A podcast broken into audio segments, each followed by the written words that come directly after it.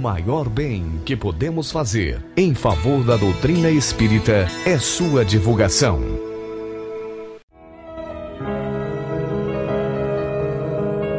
Palestra online Centro Espírita William Crooks.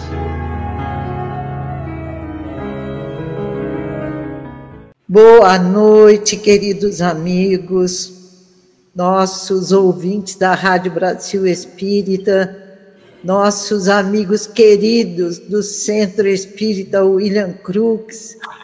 Mais uma vez estamos aqui para darmos continuidade à nossa palestra doutrinária de todas as quartas-feiras. Hoje seria a estreia presencial da nossa querida Delta. Mas com essa chuvarada que está alagando Maceió, foi suspenso com muita muita clareza, né? foi muito providencial essa suspensão da palestra presencial. E estamos aqui online para que ela possa transmitir os seus conhecimentos a todos nós com esse tema fantástico. Quem sou? Como disse o Gilvão, hoje eu descubro. eu também. Hoje eu vou descobrir quem Ai, não. eu sou. Tenho certeza. Sem mais delongas, vamos dar início à nossa palestra, já agradecendo a presença de todos vocês que estão conosco. Um abraço a Denise, a nossa presidente, que está aqui presente. Vamos fazer a nossa prece e, logo em seguida, a Delsa inicia os seus trabalhos. Elevemos os nossos pensamentos ao alto neste instante, agradecendo a Deus por mais esta oportunidade de aqui estarmos reunidos. Agradecemos também por todos os benefícios que temos recebido. Agradecemos pela saúde, pela paz, pela harmonia e rogamos a Jesus, neste momento, que ampare e envolva todos que estão sofrendo com todas essas chuvas que têm alagado a nossa Maceió e tantas outras cidades aqui em Alagoas e em outros estados. Que sejamos emissores de muita luz nessa noite, para que os nossos amigos espirituais possam ampará-los, manipulando esses fluidos regeneradores, para que eles possam sentir a presença meiga de Jesus ao seu lado.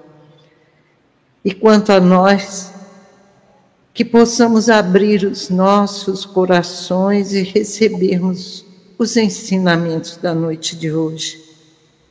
E procuremos, a partir de agora, descobrirmos quem nós somos, qual o motivo pelo qual estamos aqui. E, principalmente, por que estamos todos reunidos nesta casa neste momento, neste instante sublime, neste planeta escola. Que Jesus nos ampare a todos. Que Deusa seja abençoada e envolvida pelos seus amigos espirituais. Que William Crooks possa abençoar a todos nesta noite. Graças a Deus. Minha assim querida, agora é com você. Um grande beijo e vamos descobrir quem somos de verdade. Boa noite, meus companheiros, minhas companheiras de jornada. Eu agradeço a Neuzinha por fazer esse convite. Esse convite é muito especial para mim. O William Crooks é a minha casa de aperfeiçoamento espiritual há um tempinho, desde a década de 70. Por isso é que sempre me dá uma grande alegria. Eu recebo o convite para trabalhar nessa casa com muito contentamento, nessa escola, escola de vida. Então, eu estou aqui com vocês. Como disse a Neuzinha, seria a minha inauguração em palestra presencial, né? Eu tenho feito assim online, mas a chuva não nos permitiu, e numa decisão bastante sensata, né, da diretoria do centro, aqui estamos. O tema Quem sou? Ele foi escolhido por mim quando me perguntaram qual seria o tema. E eu confesso que veio no ímpeto, talvez numa, numa intuição, para que eu mesma refletisse sobre essa questão, que é tão delicada, que é tão instigante que é tão intrigante e tão essencial. Aí eu perguntei a mim: quem sou? Queridos amigos, queridas amigas, quantas vezes nós já nos fizemos esta pergunta? Olha, outro dia eu fiz esta pergunta a um amigo. Ele riu e disse assim: Oi, Delza, é mais fácil dizer quem não sou e aí eu segui fazendo essa pergunta entre aquele momento da decisão sobre o tema e hoje. E aí outros disseram assim, simplesmente, eu nunca me fiz esta pergunta. E agora eu vou provocar vocês. E se eu pedisse a vocês para se fazer essa pergunta agora? Quem sou? Quem sou? O Saulo de Tasso, quem era Saulo de Tasso? Era um homem bem diferenciado entre os homens da sua época. Era um estudioso, conhecia a cultura grega, a cultura romana e conhecia a cultura da sua origem como judeu. Ele foi aluno de Gamaliel, Gamaliel era reconhecido como de grande sabedoria, um homem tanto com desenvolvimento intelectual, quanto moral, quanto espiritual. E Saulo de Tarso foi seu aluno e iria substituí-lo quando é, ele se aposentasse na sinagoga.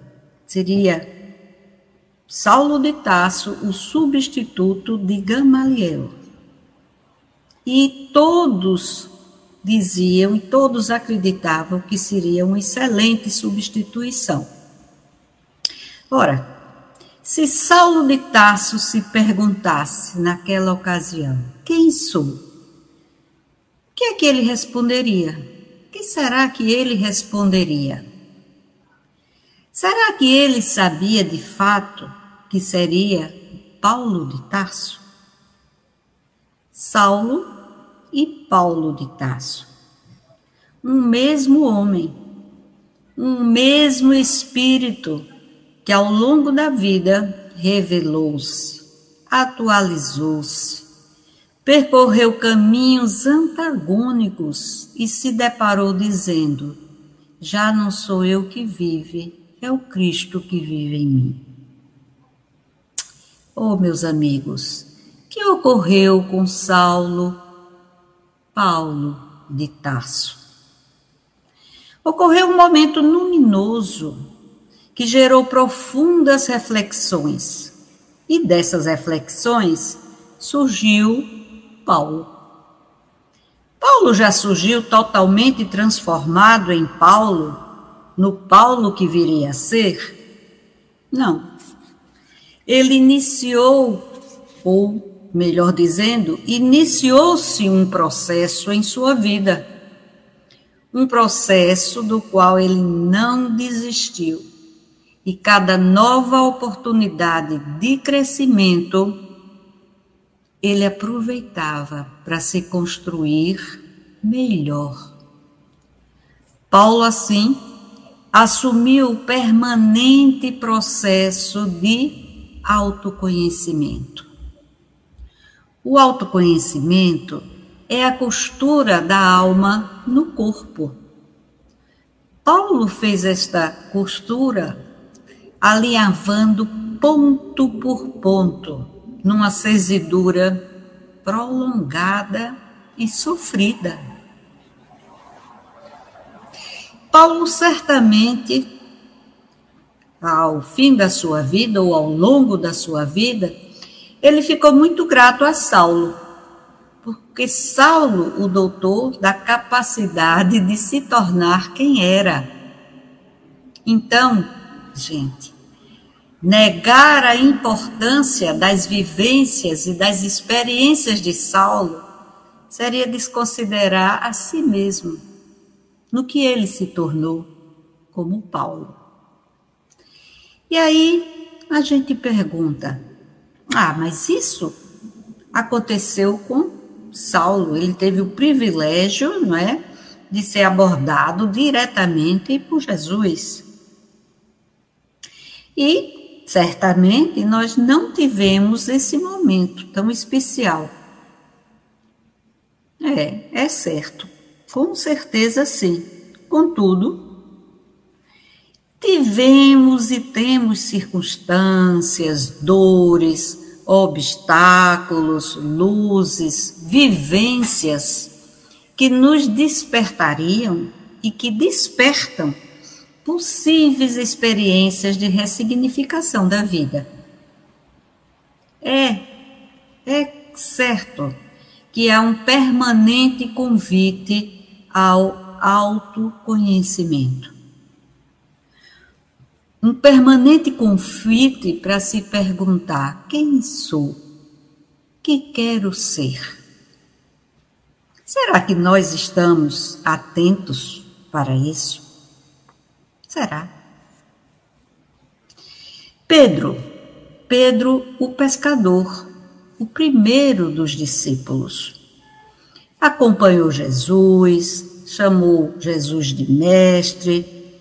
Com Jesus, ele viu a transfiguração no Monte Tabor, mas Pedro negou Jesus durante o Calvário. Após a morte de Jesus, ele recolheu-se em aflição e quase descrença de futuro. E disso foi tão profundo que houve a necessidade do evento do Pentecoste para que Pedro entendesse a sua missão. Pedro caminhou com Jesus, recebeu dele valiosas lições, participou de momentos significativos da vida de Jesus quando ele estava entre nós, mas nada disso o transformou de imediato totalmente. Nem mesmo quando ele viu Jesus vivo após sua morte, quando Jesus se apresentou aos discípulos. Pedro precisou de tempo para se transformar no verdadeiro discípulo de Jesus. A cada dia, na casa do caminho, ele foi processando esse novo Pedro.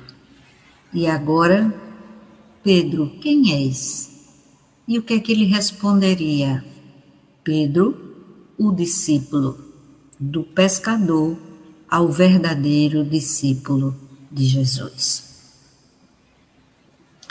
Então, se se pergunta a Pedro, ele possivelmente não saberia dizer lá atrás, quem sou? Eles não saberiam responder, mas Deus os conhecia muito bem.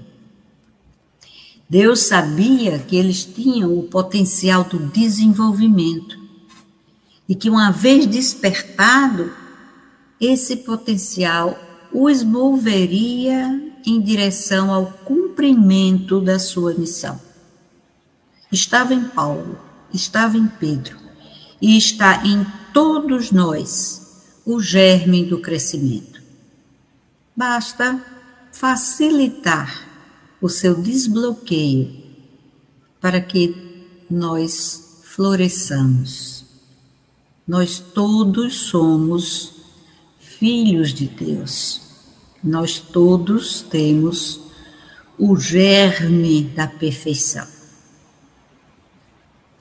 Poderíamos dizer, por exemplo, fazendo uma analogia, que Paulo e Pedro estavam no casulo e com muito esforço, com muito trabalho, com muita determinação, com muita vontade, eles se transformaram e saíram a polinizar a seara do Cristo. Pedro, Paulo e qualquer um de nós. Eu citei esses dois exemplos que são tão conhecidos, né? Nós conhecemos bastante, né? A, a vida de, de Pedro e de Paulo, mas nós poderíamos perguntar novamente: e nós? Quem somos? Nós estamos aqui, não é? Nós estaríamos lá no centro, nós somos espíritas, portanto, nós todos acreditamos que somos cristãos. E aí, uma provocaçãozinha.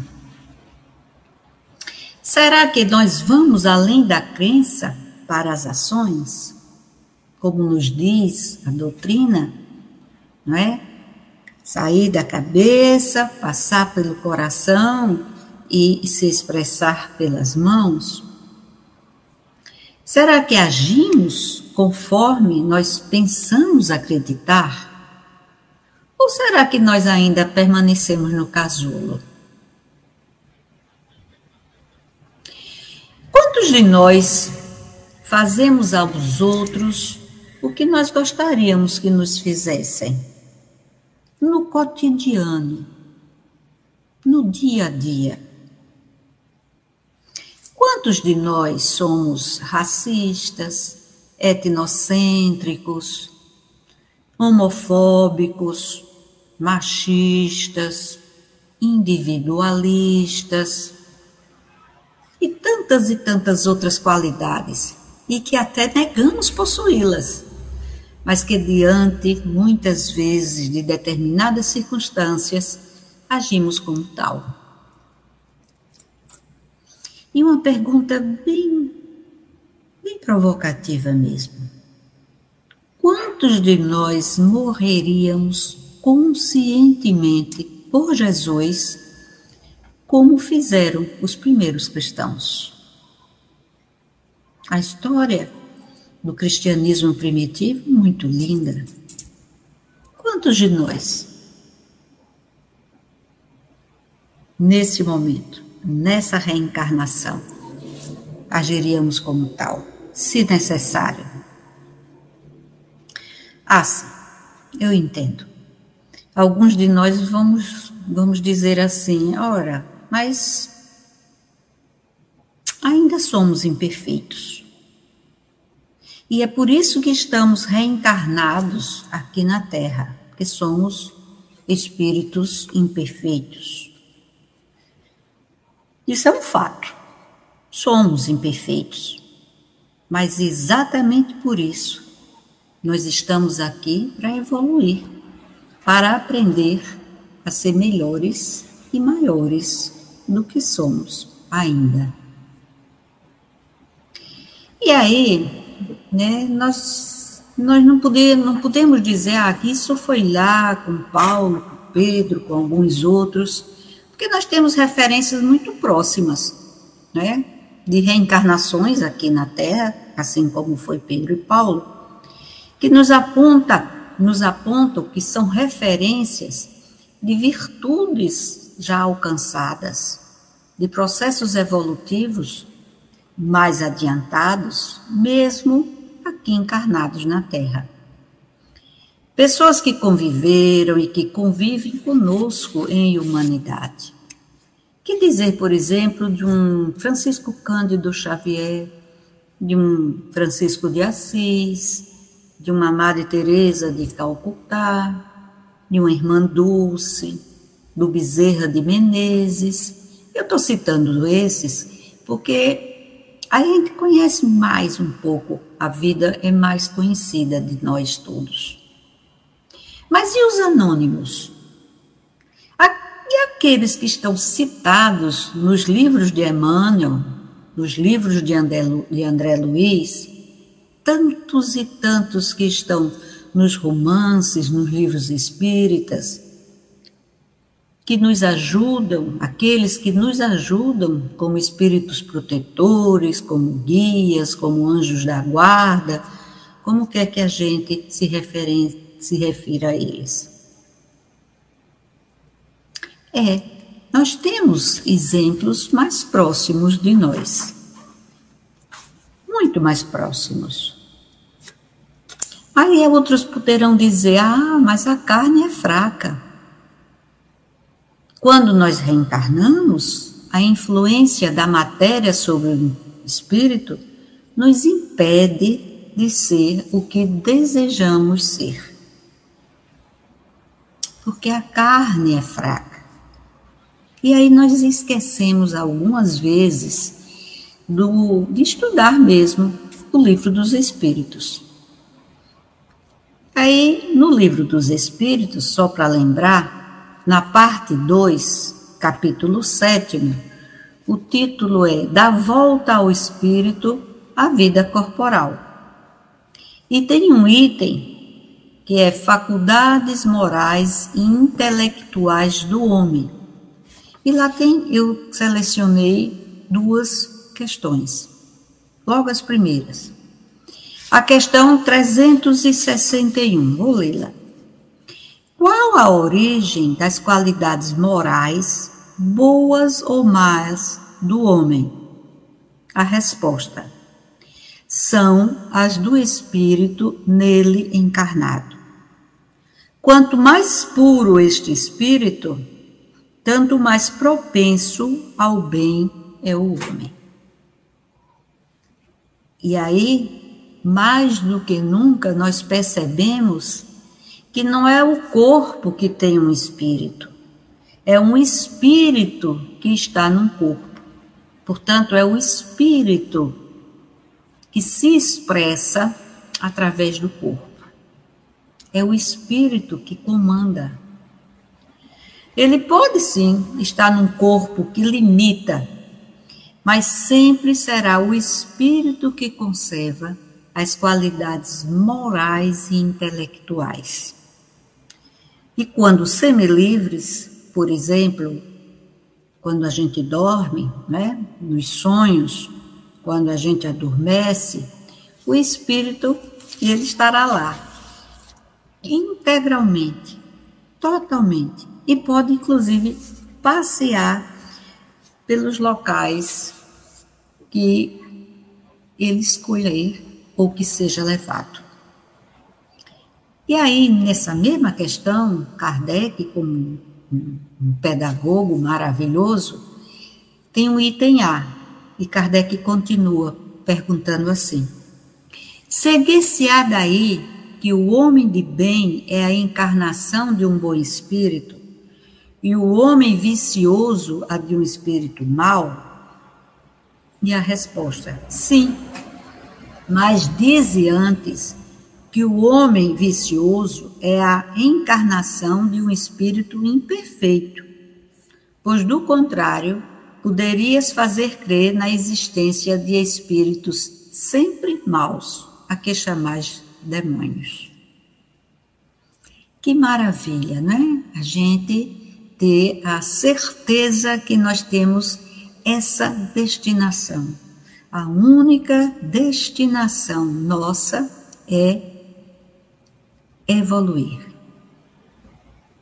Evoluir. Então nunca haverá nenhum espírito eternamente mau. E na questão 366, há uma pergunta e na resposta os espíritos, o espírito da verdade diz: o espírito tem que ter todas as aptidões para progredir precisa de uma vontade única. Então, chega aqui a vontade, a questão do livre-arbítrio. Ah, como é a doutrina esclarecedora, né? Como nos ajuda a entender, a, a entender Deus como um Pai de misericórdia, de paciência com a gente, né? De bondade. Compreender que somos, sim, espíritos ainda imperfeitos, mas que somos dotados de todas as aptidões para progredir. O germe do progresso, da capacidade atualizante está em nós. Agora, precisamos ter a vontade para progredir, a vontade para evoluir. E eu falo da vontade, determinação, não é um querer. Ah, eu queria, não. É a determinação. O exemplo de Paulo, e por de Saulo e Paulo de Tasso, o exemplo do Chico Xavier, ali tão próximo, com a vida tão sofrida, mas com a vontade, a determinação de se transformar, de se autoconhecer para valorizar suas qualidades morais e transformar aquelas que ainda ele trazia e nós trazemos, que é possível transformá-las num processo evolutivo. Agora a gente pode fazer três perguntas, três perguntinhas a nós mesmos. Primeira, quem sou? Mas a segunda vem em seguida. Eu quero evoluir. E a terceira, como posso fazer para evoluir? Eu poderia colocar uma quarta, não é? E o que seria evoluir? E como fazer para evoluir? Então, essas questões, elas estão muito encadeadas, não é? A, a primeira é essencial, e daí o tema, quem sou? Ora, só em saber, procurar saber quem sou, é que eu posso dirigir a minha transformação. É que eu posso decidir, escolher pela minha vontade, pelo meu livre-arbítrio, de me transformar. E é muito simples, a doutrina é muito lógica. Ora, por quê? Porque se eu não sei quem sou, como saber o que devo ter vontade de transformar? E aí, novamente, não é? O autoconhecimento como fundamento para a evolução. Então, se eu não me compreendo, se eu não vejo uma qualidade, por exemplo, eu sou orgulhosa, ou eu eu tenho ainda muita avareza, ou eu tenho ainda muito preconceito, eu sou exclusivista, eu não aceito o meu irmão como ele é, eu preciso que ele seja como eu quero que seja. Então, se eu não me perceber assim, como é que eu vou tentar transformar isso em mim? E aí, novamente, a gente vai buscar orientação no livro dos Espíritos, na parte 3, na parte terceira, melhor falando, que é da perfeição moral. E aí eu vou citar uma questão que a gente conhece, na maioria dos espíritas conhece. Quando eu disser, vocês vão se lembrar, que é a questão 919, quando Kardec pergunta: qual o meio prático mais eficaz que tem o homem de se melhorar nesta vida e de resistir à atração do mal? A resposta: um sábio da antiguidade evoluiu disse: conhece-te a ti mesmo. Clara, a resposta é extremamente esclarecedora. Conhece-te a ti mesmo. E em se conhecendo, faça suas escolhas. E ao fazê-las, invista nela com vontade, com determinação. Nesse caso, não é, Kardec continua, porque Kardec, né, é, ele ia perguntando é, para esclarecer de toda forma algo que pudesse ficar um pouco mal entendido. E aí também no item A, Kardec diz: Conhecemos toda a sabedoria desta máxima, porém, a dificuldade está precisamente em cada um conhecer-se a si mesmo. Qual o meio de consegui-lo? Nossa, essa pergunta é para gente, não é? Alguns dizem, eu, eu sei que não sou, e outros dizem, eu nunca parei para pensar. E outros dizem, é, eu sou, mas meu Deus, eu ainda sou assim. E não é nada disso, né? E aí a gente tem aquela resposta longa, né, que eu convido para que a gente leia ainda hoje, se quiser, que é aquela resposta de Santo Agostinho, que eu não vou lê-la totalmente aqui, mas ele, na sua resposta, ele narra como fazia para o autoconhecimento.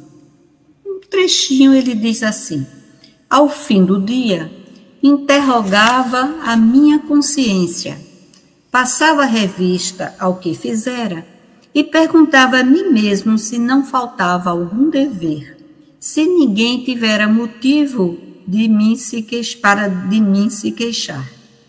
Foi assim que cheguei a me conhecer e a ver o que em mim precisava de reforma.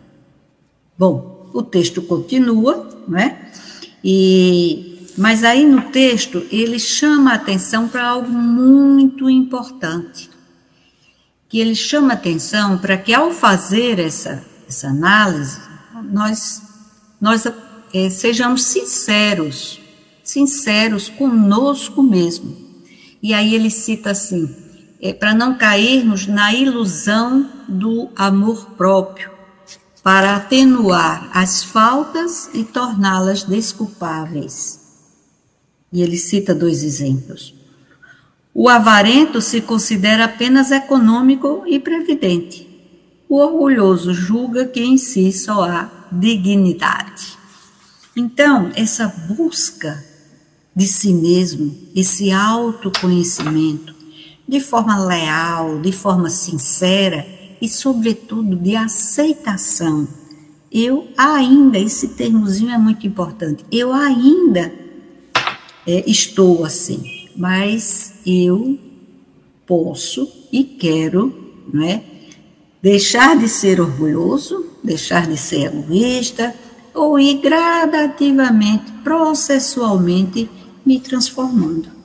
Porque, como no exemplo de, de Pedro e no próprio exemplo de Paulo, não é passe de mágica, né? Eu vou dormir assim e amanhã amanheço melhor e maior.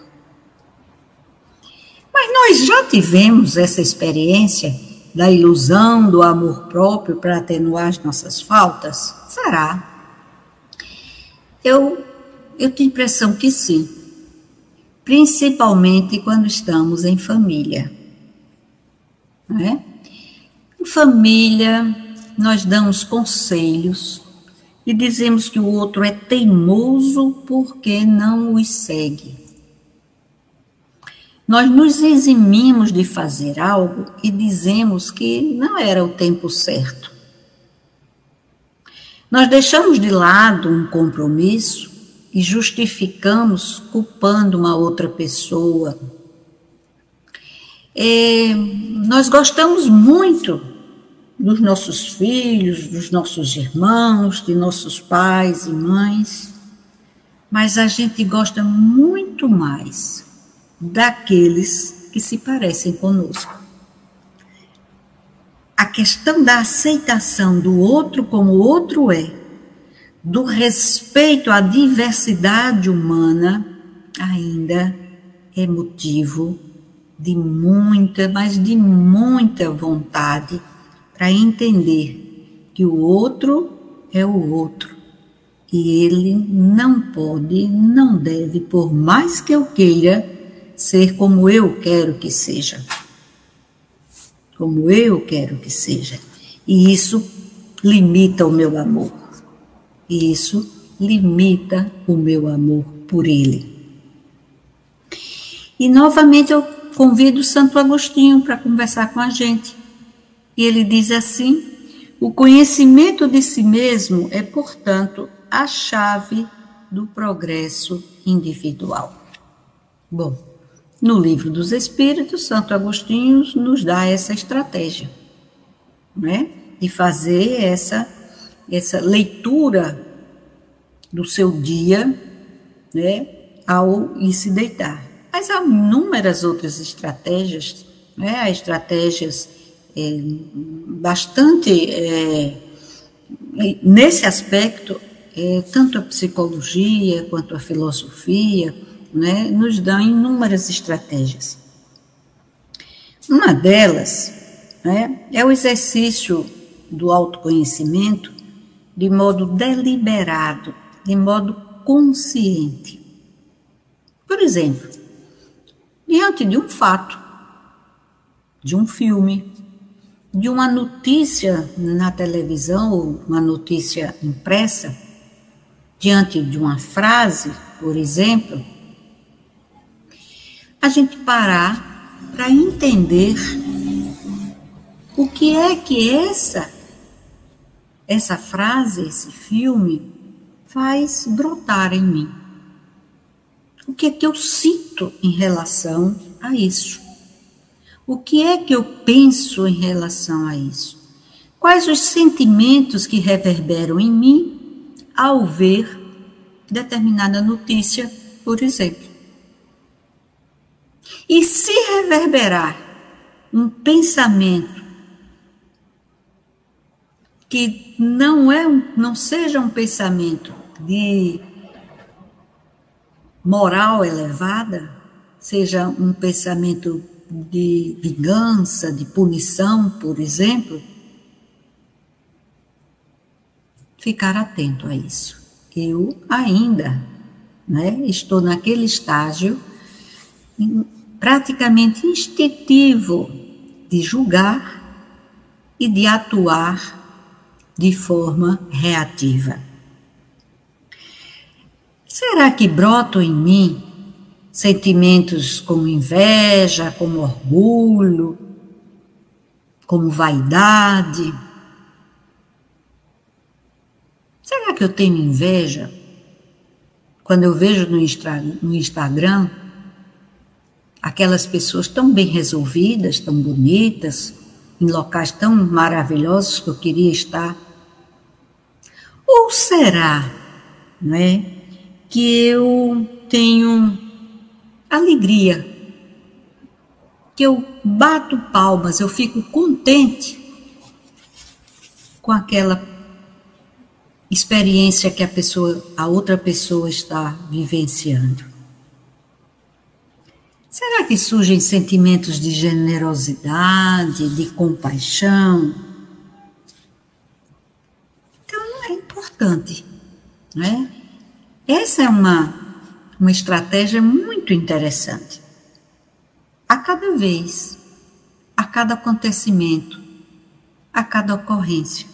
Por exemplo, quando a gente lê uma obra de André Luiz, quando a gente estuda a doutrina espírita ou o Evangelho segundo o Espiritismo, será que a gente estuda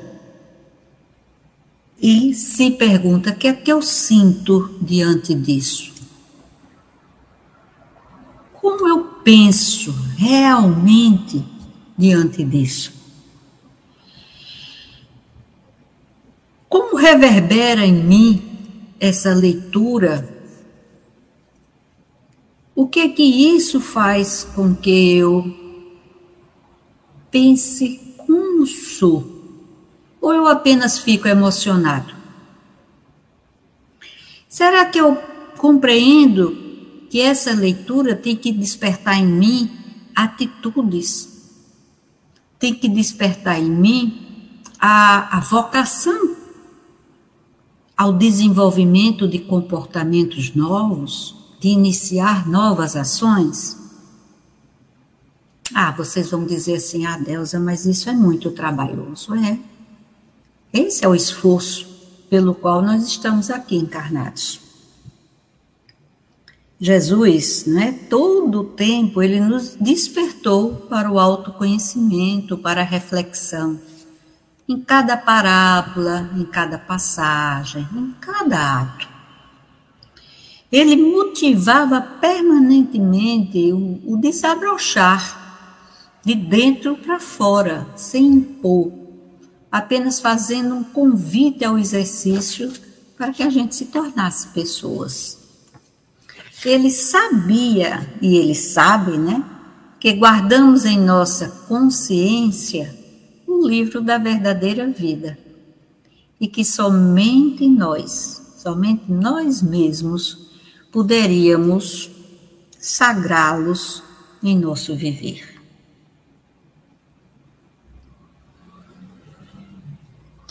Muito bem, nesse sentido, no Evangelho segundo o Espiritismo, capítulo 11, cujo título é Amar o próximo como a si mesmo, há uma passagem de São Mateus, capítulo 22, versículos 34 a 40. Vocês também conhecem muito, que diz: Mestre, qual o mandamento maior da lei?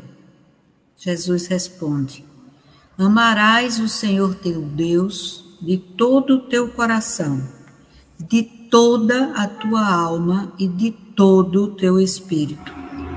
Este o maior e o primeiro mandamento.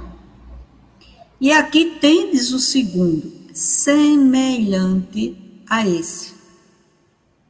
Amarás o teu próximo como a ti mesmo. Toda a lei e os profetas se acham contidos nestes dois mandamentos.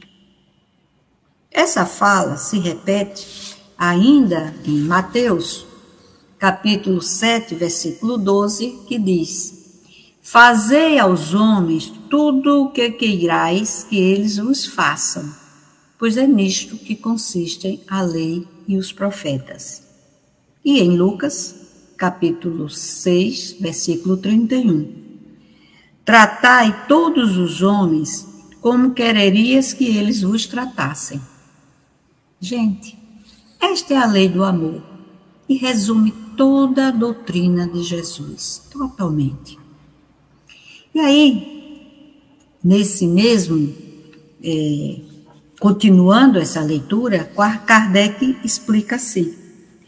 Este princípio é consequente daquele segundo, o qual devemos proceder com os outros como queiramos que os outros procedam conosco.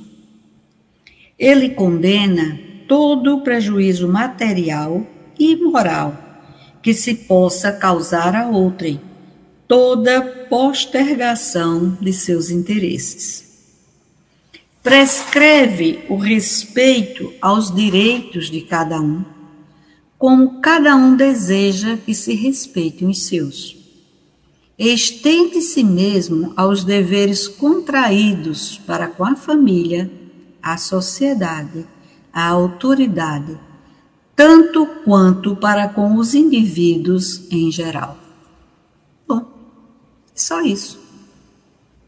Parece, né? Vamos pensar como isso faz vibrar em mim não só pensamentos, mas sentimentos. Porque na sequência vem uma fala de Lázaro. E a gente tem que parar um pouquinho para pensar como o Espiritismo nos traz o esclarecimento sobre a vontade o livre-arbítrio. E como, pela misericórdia de Deus, nós temos o benefício da reencarnação, o projeto pedagógico de Deus. Então, nós sabemos que estamos aqui reencarnados para continuar o nosso processo de contínua para ser enfática, né? a aprendizagem. Temos a fundamentação, temos o Evangelho, temos a doutrina espírita e temos também as oportunidades. Todas as vivências nossas são oportunidades para nós aprendermos. Não é para punição, não é para pagar, é para aprender. E às vezes a gente precisa do exemplo para aprender. Então, o Lázaro, ele nos diz assim: em seus começos, o homem só instintos possuía.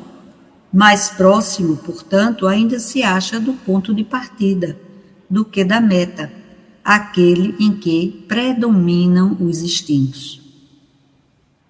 A fim de avançar para a meta, tem a criatura que vencer os instintos em proveito dos sentimentos, isto é, aperfeiçoar estes últimos, sufocando os germes latentes da matéria. O espírito precisa ser cultivado como um campo. Cultivado como um campo. Portanto, minha gente, a lei do amor começa em nós. Então, como diz todo o resumo da lei dos profetas, amemo-nos intensamente, para então podermos amar ao próximo e amar a Deus. Na conclusão aqui, eu, eu queria citar Buda. Buda nos diz assim: se a sua compaixão não inclui a si mesma, ela é incompleta. Sejamos compassivos conosco façamos com que a nossa vontade, o nosso livre-arbítrio, sejam capazes de nos tornar muito mais felizes nesse nosso caminho da perfeição. Que Jesus nos ajude, que Jesus esteja conosco, como ele disse, que toda vez que houver alguém com alguma aflição, ele consolaria. E que nós possamos pedir a Ele: Jesus, me ajuda a estar contigo todos os dias, em todos os momentos da minha vida. Me ajuda, Jesus. Tu és meu guia, tu és minha referência. Me ajuda, Jesus. Muito obrigada, minha gente.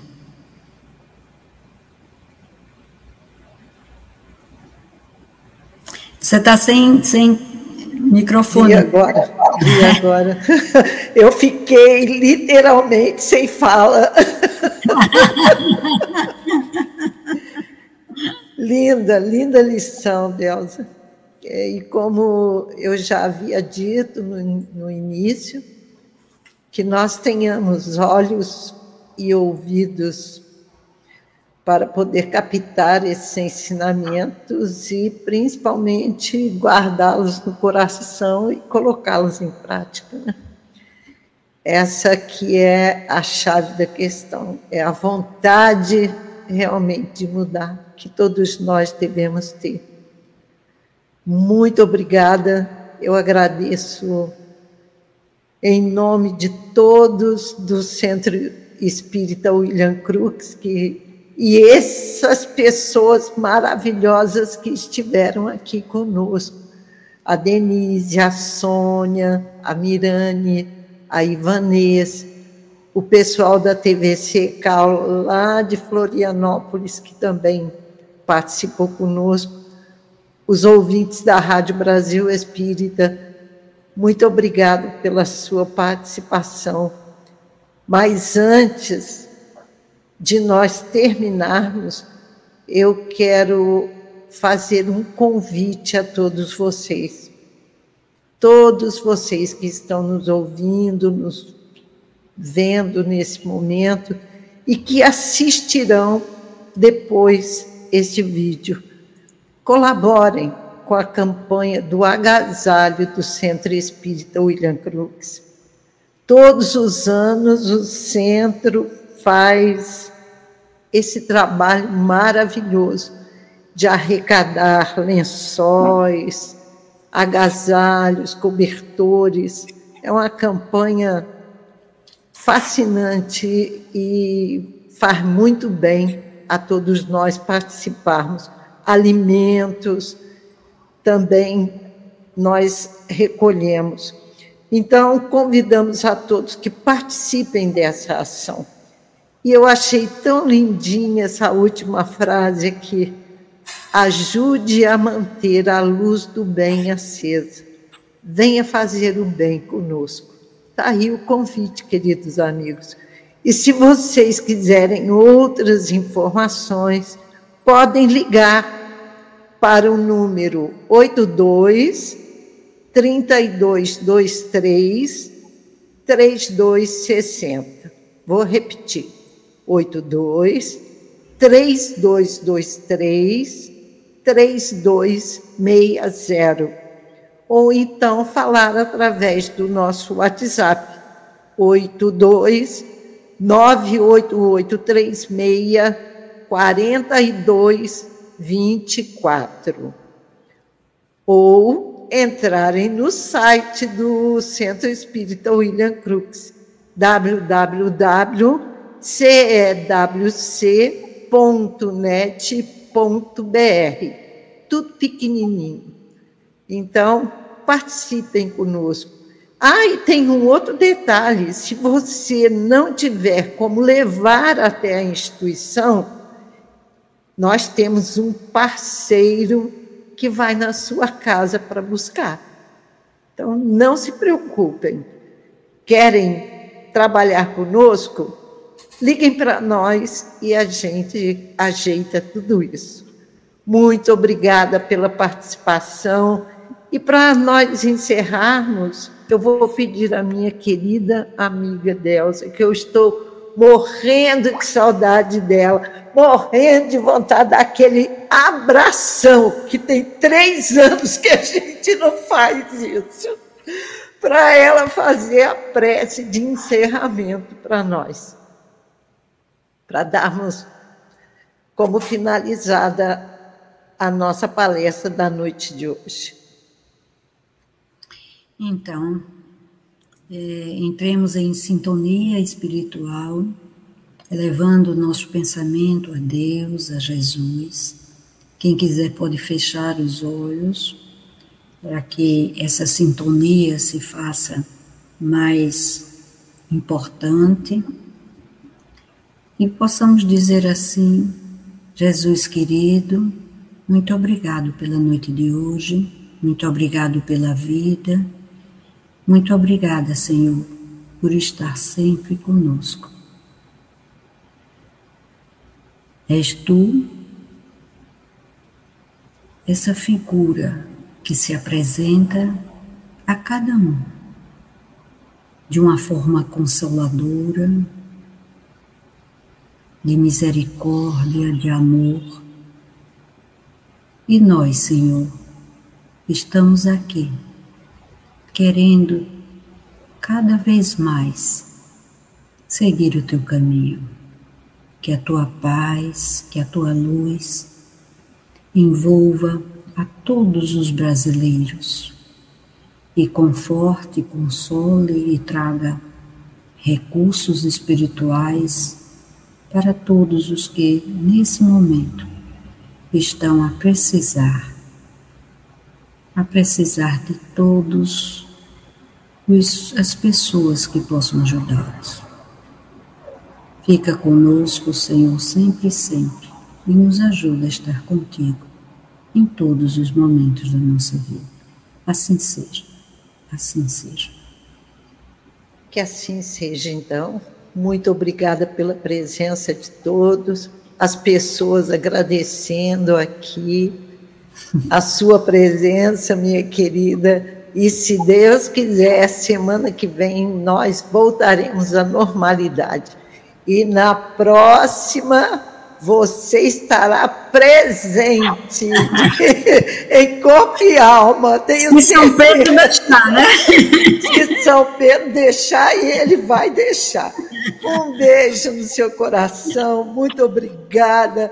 Um beijo no coração de todos vocês que estão conosco nesse momento e participem do nosso convite aí. Não esqueçam. Até a próxima. Tchau, querida. Um cheiro especial nessa sua bochechinha.